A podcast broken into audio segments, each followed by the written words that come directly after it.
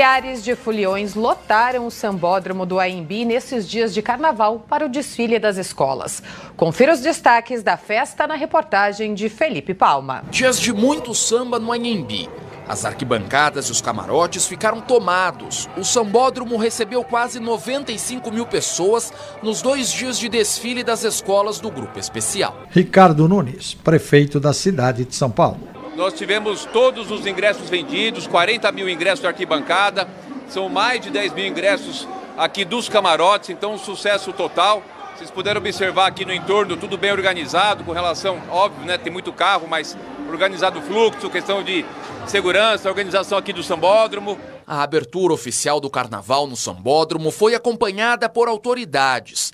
A Câmara Municipal de São Paulo foi representada pelo presidente da casa, vereador Milton Leite, que também é presidente de honra da Liga das Escolas de Samba da cidade. Sucesso total para a cidade de São Paulo, esse que é o maior carnaval do Brasil, o maior carnaval do mundo. Sinto muito pelo segundo colocado, nós estamos à frente. Os turistas que vêm aqui se divertir são muito bem acolhidos em todos os seus aspectos. Veja que todos aumentamos o número de camarotes, arquibancadas lotadas, o povo alegre. Nós, a Prefeitura de São Paulo é, é, é, agiu em todas as pontas, tanto o carnaval de rua quanto o carnaval aqui no São Paulo, para que a cidade de São Paulo apresente o que tem de melhor para o país e para o mundo. Sucesso total. A Secretaria de Cultura destacou a economia de São Paulo fomentada pela presença maciça de público no São Bota. Aline Torres, secretária municipal de Cultura. As pessoas estão cultivando o carnaval da cidade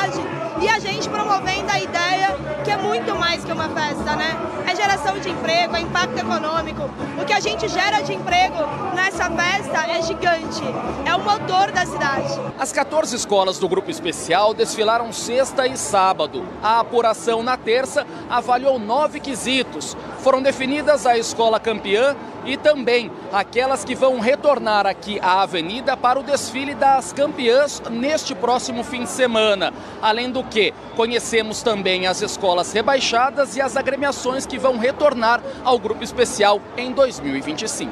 A grande campeã foi a Mocidade Alegre. O enredo Brasileia Desvairada, a busca de Mário de Andrade por um país, celebrou a cultura popular brasileira através das viagens do escritor modernista. Além da Mocidade Alegre, desfilam no sábado Dragões da Real, Acadêmicos do Tatuapé, Gaviões da Fiel e Mancha Verde. O título do grupo de acesso ficou com a estrela do terceiro milênio e o vice-campeonato com a Colorado do Braz primeiras colocadas na terceira divisão, X9 Paulistana e Unidos de São Lucas também voltam à passarela no desfile das campeãs.